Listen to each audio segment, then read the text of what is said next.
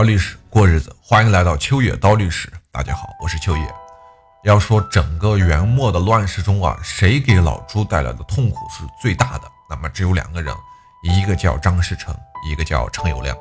这两个人都是当世之豪杰呀。如果说他们分别出现在不同的年代，那么我想应该都能成就大业。只可惜历史注定要让这个时代它变得热闹一点。这是一场淘汰赛。只有坚持到最后的人才能获得最终的胜利。这一节咱们不按时间的进行顺序去说哈，我们来单独说一说这个乱世枭雄中一个白手起家的大人物张士诚。张士诚啊，是一三二一年生人，哎，原名叫张四九，哎，你看，这是一个典型的元朝时期的一个名字，全是数字。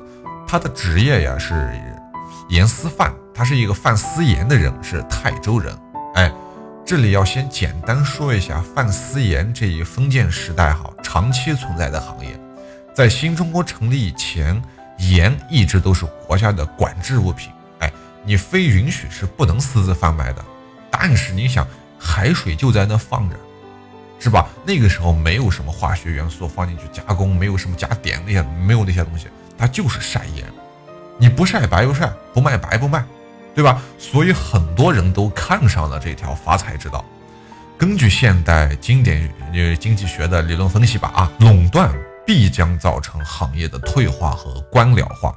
那古代的盐业它也不例外，老百姓只需要花到三分之一的价钱，就能买到比官盐还要好、还要便宜的多的私盐。所以书中介绍，为了严格控制这些行业利益啊。历朝历代的封建政府，无论是汉魏、什么南北朝、隋唐、五代十国、宋元，也不管他们的治国方式是道家还是儒家还是法家，对于这个问题，他们都非常统一的遵循了韩非子的那套法家理论。这一理论认为啊，老百姓明知道去河里捞金要处死刑，还是去要干。原因是什么？是因为存在着侥幸心理，所以要加大处罚的力度。所以说，对于贩盐，尤其是贩私盐的这种处罚啊，也是不断的加重了。到了隋唐时期，贩卖一担，就是约一百斤吧，私盐就要处死刑。那个最著名的黑马啊，就是程咬金，就是典型的私盐贩子。然后看他的个头哈，应该不止卖了一百斤。居然还能通过大赦出狱，那么这点其实是让人费解的，是吧？说回张士诚，他出生于泰州有的那个兴化白驹厂，哎，就是现在的盐城吧，就那一带，是一个非常穷苦的平民之家。什么叫平民啊？亭就是那个凉亭的亭，其实就是亭户，户是户口的户。古代呀，把煮盐、晒盐和后期处理的地方叫做亭场。所以，在这个地方工作的人嘛，就被称为停户或者叫停民。举个例子，你就明白了。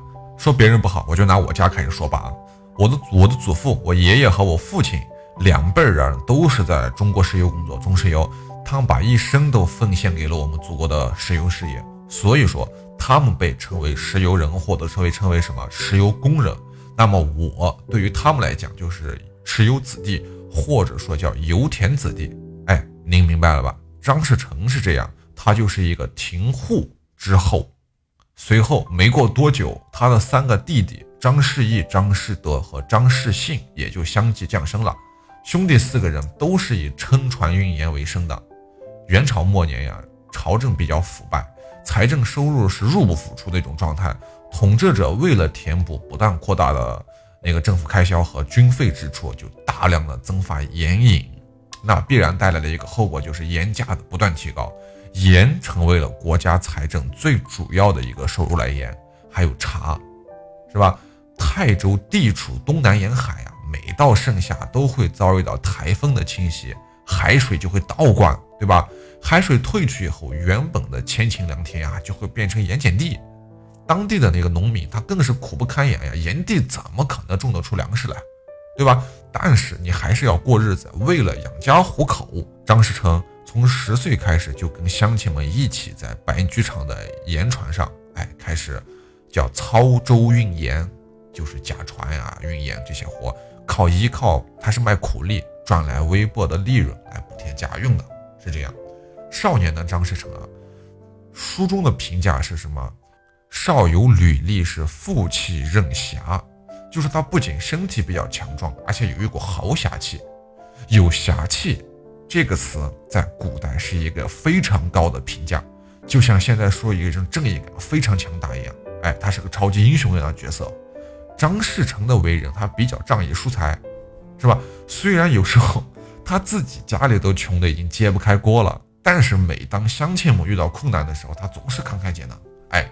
有求必应，像及时雨宋江一样，所以说渐渐的，张士诚在当地的严民中啊，就树立起了比较高的威望和威信。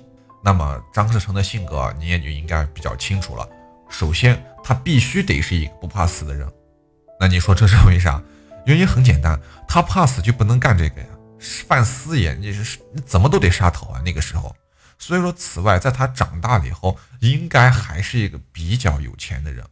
他成年了以后嘛，有钱就能交到很多的朋友，贩私盐的都有钱，所以说最后他对元朝的统治应该还得有着一股刻骨铭心的仇恨，哎，因为这个政府不让他贩私盐，还处死了他的很多朋友，是不是？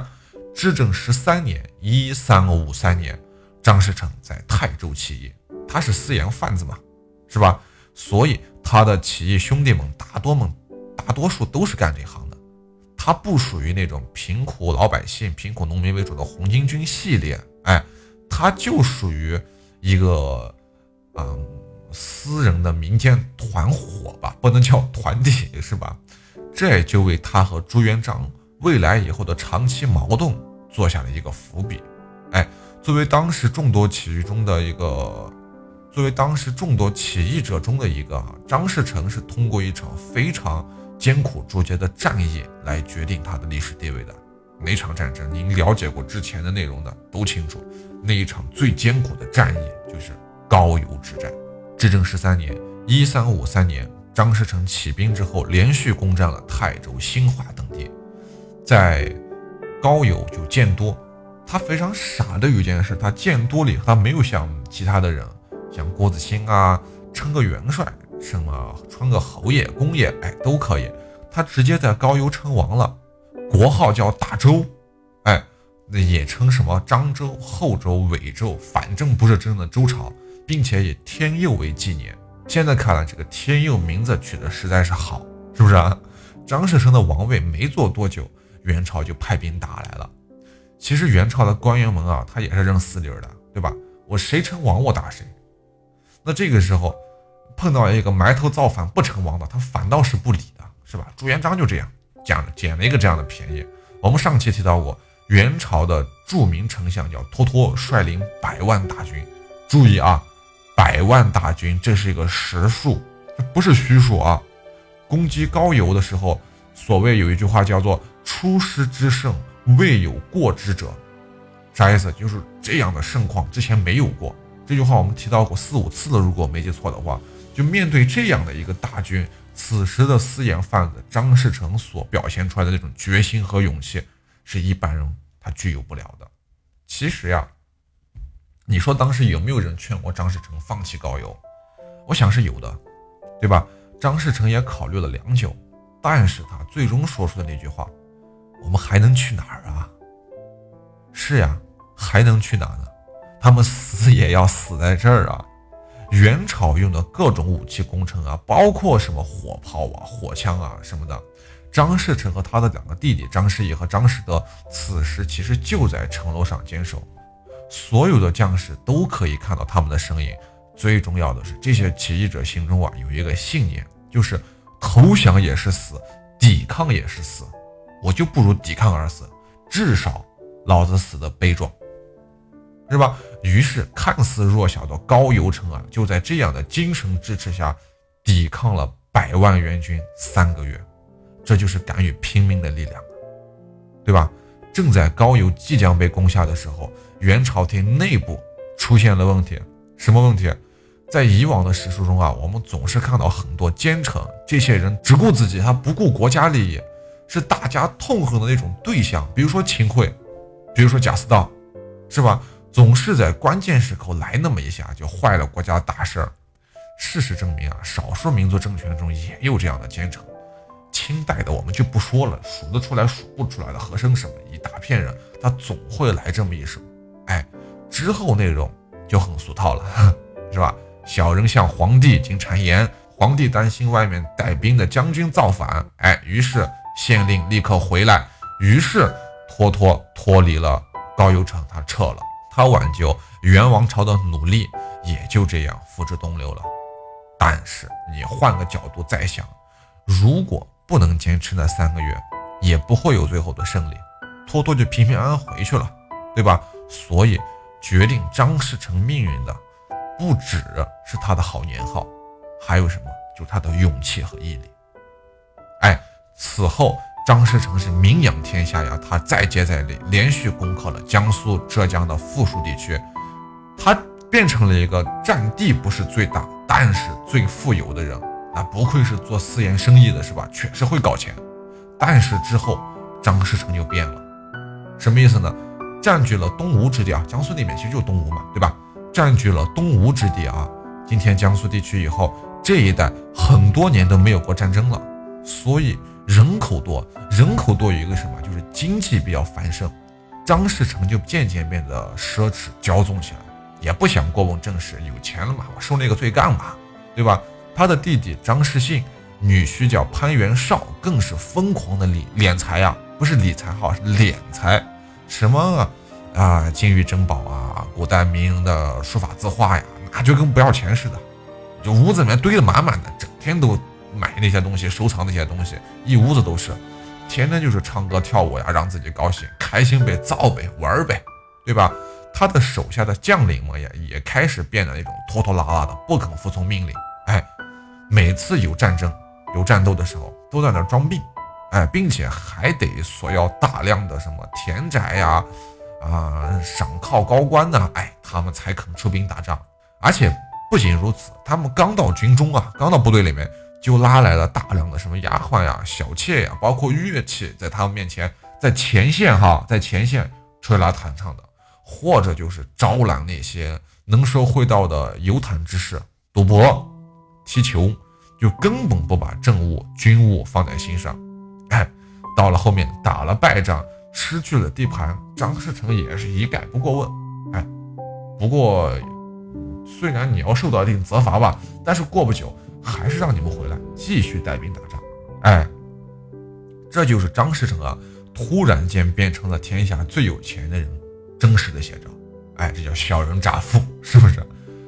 朱元璋啊，对他有一个特别精准的评价，俩字叫做气小。哎，气就是容器的那个气，小就是大小的小。这个人他确实没有什么大的志向，但他的的确确啊，我们感觉是一个好人，是个大好人。您还记得吗？我们说过，他虽然这样那样也缺陷什么，但是他有侠气，他生来就沉默寡言，他待人宽大，他不宽大，那些丢了地方的人早就被他处死了，是吧？他并且免除了江浙一带的赋税。哎，江浙一带老百姓受尽了他的恩惠啊，还为他修建了许多的生祠，对吧？但是我们也常说，叫什么叫慈不掌兵是义不行商啊。他的过于宽大和无主见，其实也使得他无法成为一代真正的帝王，就只能做一个当世的枭雄。哎，而我们下面将要介绍的这位陈友谅，他虽然不如张士诚那么善良，那么仁义。但是他更加有气魄和远见，不仅是一代枭雄，他更是成就了一代帝王之业。那么我们下期接着聊陈友谅他是怎么做到的这一切。好，如果您觉得秋野讲的还不错的话，也请您多多的点赞、分享和打赏，您的每一点支持都是我坚持下去的动力。明朝是怎么来的？感谢您的捧场，我是秋野。如果您在听节目的过程中想知道更多秋野的故事，或者说想听到秋野的更多其他节目，您可以添加秋野的个人微信账号。